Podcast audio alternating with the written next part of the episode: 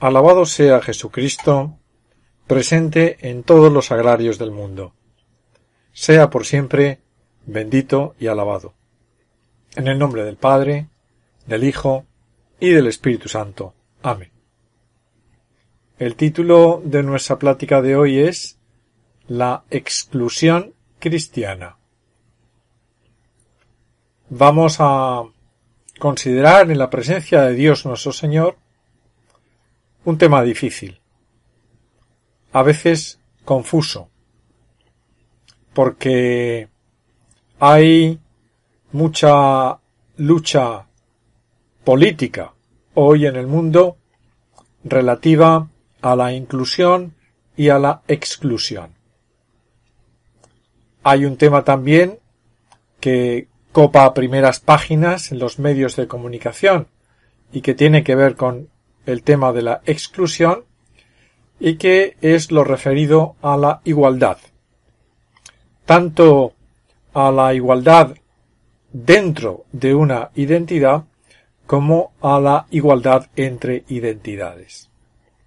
Temas sobre los que se escribe mucho, sobre los que se debate bastante y sobre los que es necesario hacer una reflexión o apuntar unos puntos para hacer una reflexión desde el contenido del Evangelio.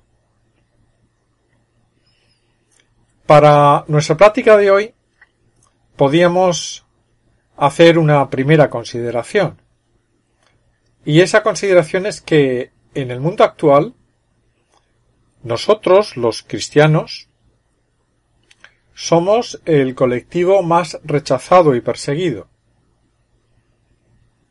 las víctimas que causa la persecución de la fe cristiana en el mundo arrojan cifras cada año que nos asustan y que nos hacen preguntas inquietantes como ¿qué es lo que hacen los gobiernos del mundo para impedir la muerte por razón de su fe de tantas personas en nuestro tiempo? Y ello nos lleva a recordar lo que nos dijo Jesucristo, que nos llamaba dichosos a nosotros, los cristianos, cuando nos persiguiesen.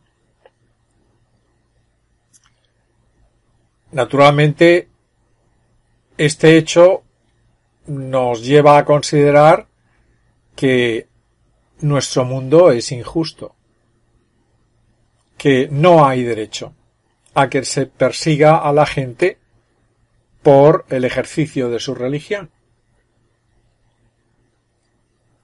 Pero ello no nos puede llevar a decir que toda exclusión es injusta.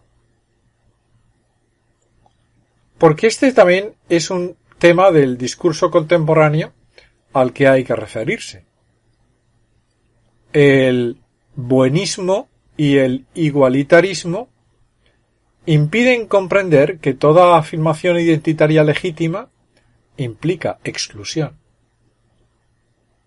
Así, por ejemplo, la familia excluye toda identidad como la nación, como la iglesia, como el hecho de que existan prisiones, implican exclusión.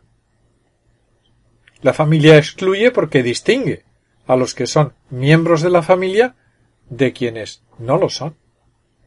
Y nadie se puede quejar porque nuestros padres nos quieran a nosotros, que somos sus hijos, más que a ellos.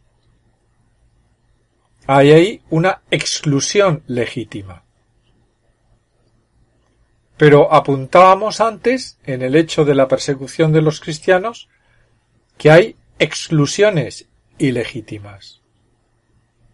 Y es muy importante distinguir la exclusión justa y legítima de la que no lo es. También es muy importante distinguir la inclusión que demanda la caridad de la inclusión que va contra la justicia. Sí, hay inclusiones que van contra la más básica justicia humana, como cuando en una familia, en una situación de, escasez, se prima a quien no es de la familia sobre quien es de la familia. Cuando le quito el pan que necesitan mis, hijos para dárselo a un extraño. Son temas difíciles, pero nosotros no pretendemos dar aquí una solución de tipo político, pero sí para que sí queremos que los comprendamos a la luz del Evangelio. Porque mira por dónde.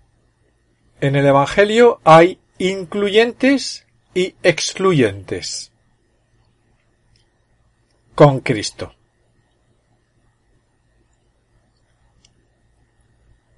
Nosotros, cuando afirmamos nuestra fe, afirmamos también nuestros rechazos.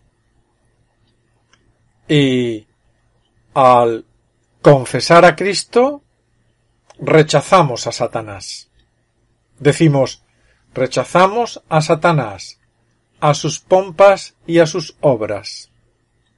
Lo excluimos, queremos excluirlo de nuestra vida. Aquí hay una exclusión legítima. Pero al rechazar a Satanás, rechazamos el pecado, rechazamos también las estructuras de pecado.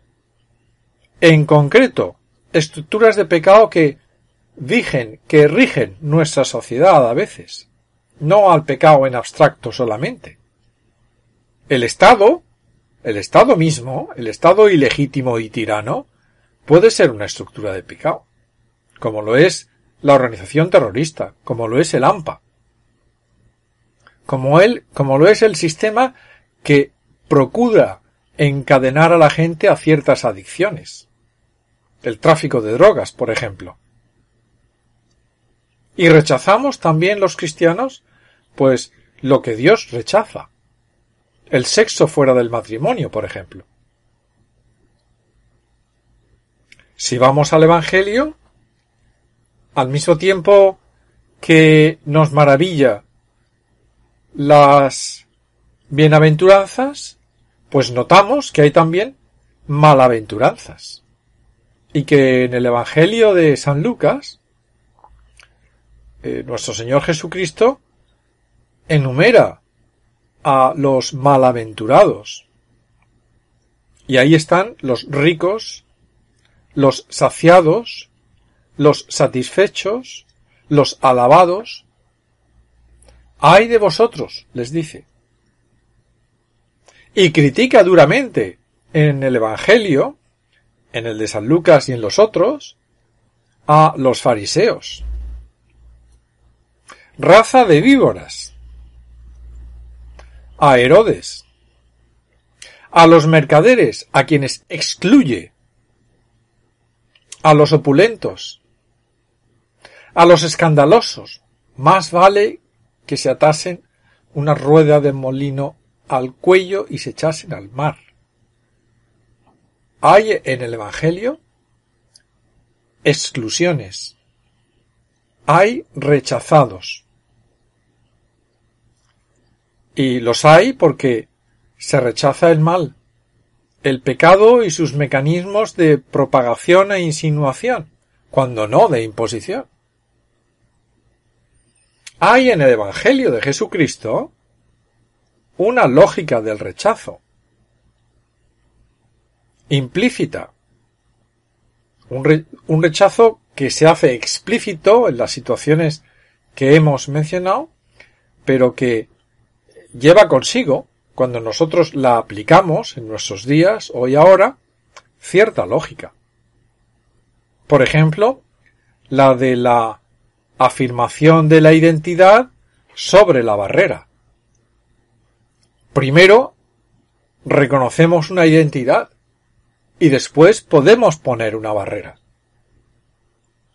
No al revés, no ponemos la barrera primero y después justificamos esa barrera con una identidad. Y al hablar de identidad podemos hablar de nuestra identidad familiar, por ejemplo. El rechazo cristiano es, y ello también lo sacamos del Evangelio, es un rechazo autocrítico porque rechazamos de los, de, los demás aquello que Dios rechaza también y primariamente en nosotros. Nosotros excluimos de nuestra vida aquello que nos separa de Dios y principalmente el pecado. Y engañosamente el diablo nos tienta. Y es que en ocasiones tendremos que rechazar también el bien. El bien no debido. Porque nosotros los cristianos no solamente tenemos que ser buenos, hacer el bien. Más en concreto, tenemos que hacer el bien que tenemos que hacer. Porque hay bienes que hacen mal. Se puede hacer mal con el bien. Por ejemplo, cuando rechazamos al prójimo, al próximo, a quien nos debemos, para ocuparnos de una entelequia, de un ideal, por bueno y santo que nos parezca. Hay un refrán castellano con cierta gracia que se refiere a este tema. Quien por rezar deja el puchero quemar, tiene la mitad de ángel, de demonio la otra mitad. Aquí cabe un punto en el que ahora el magisterio pontificio nos está recordando, que es el discernimiento. Discernir. Algo que le tenemos que pedir al Espíritu Santo principalmente para que nos demos cuenta.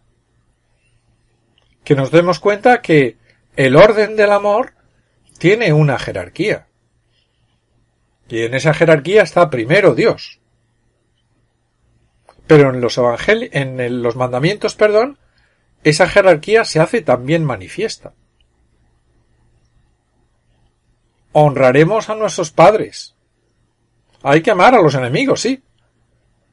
Pero, ¿qué diríamos de alguien que ama a sus enemigos y maltrata a sus padres? Pero ¿cómo es posible? No, no podemos hacer mal con bien, o poner el bien como excusa para hacer lo malo. Ahí aplica el discernimiento. Tenemos que darnos cuenta. Son temas complejos. Y hay que afrontar el título que hemos dado a la plática. Existe una exclusión cristiana. Sí. Nos lo hace patente los ejemplos que pone Jesucristo en el Evangelio. El rechazo del escandaloso no es un rechazo meramente teórico. Deberá de ser práctico también. Rechazamos a quien escandaliza a los niños. Impedimos en la medida en que esté dentro de nuestras posibilidades que ese escándalo se produzca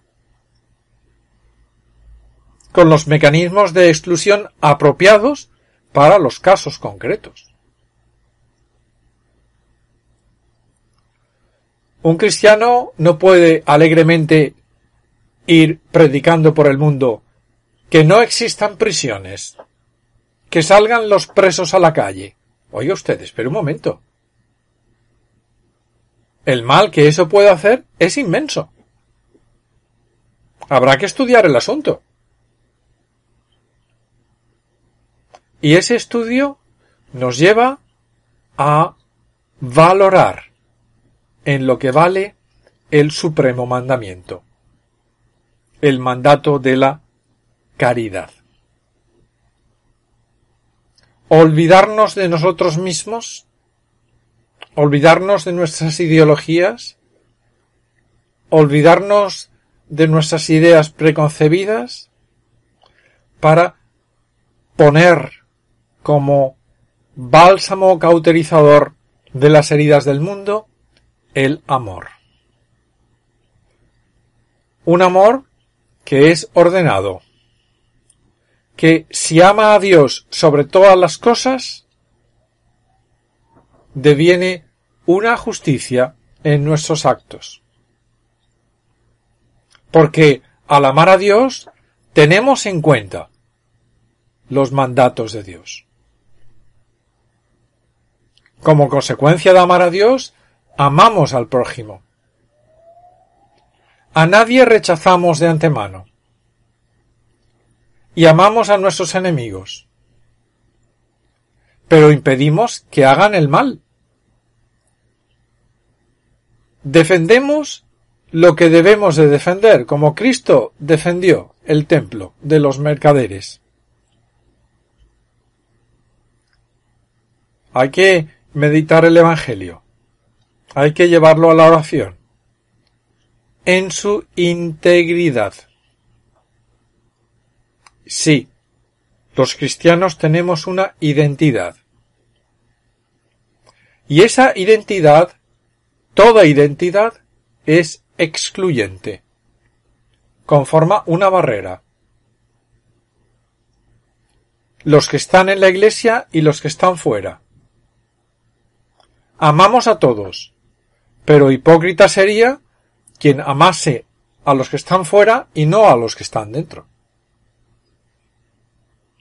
Los más próximos, los más prójimos, son los que están dentro con nosotros. Es el orden natural de la caridad. Y hay que ser consecuentes sin rechazar de antemano a nadie, pero previendo las consecuencias de nuestros actos. No podemos, por querer hacer el bien, producir mal. Y el mal lo rechazamos en abstracto y en principio y también en sus consecuencias prácticas. Ponemos los medios necesarios para que no se produzca, para que no haya víctimas inocentes, para que cuando se concreta la culpabilidad en algún alguien, ahí se aplique la justicia y el perdón y la prevención. Tema como hemos dicho al principio, este de la exclusión cristiana, que es complejo. Pero que hemos de saber llevar a la oración. No desde el punto de vista de las ideologías dominantes, sino con la sabiduría que emana del Evangelio.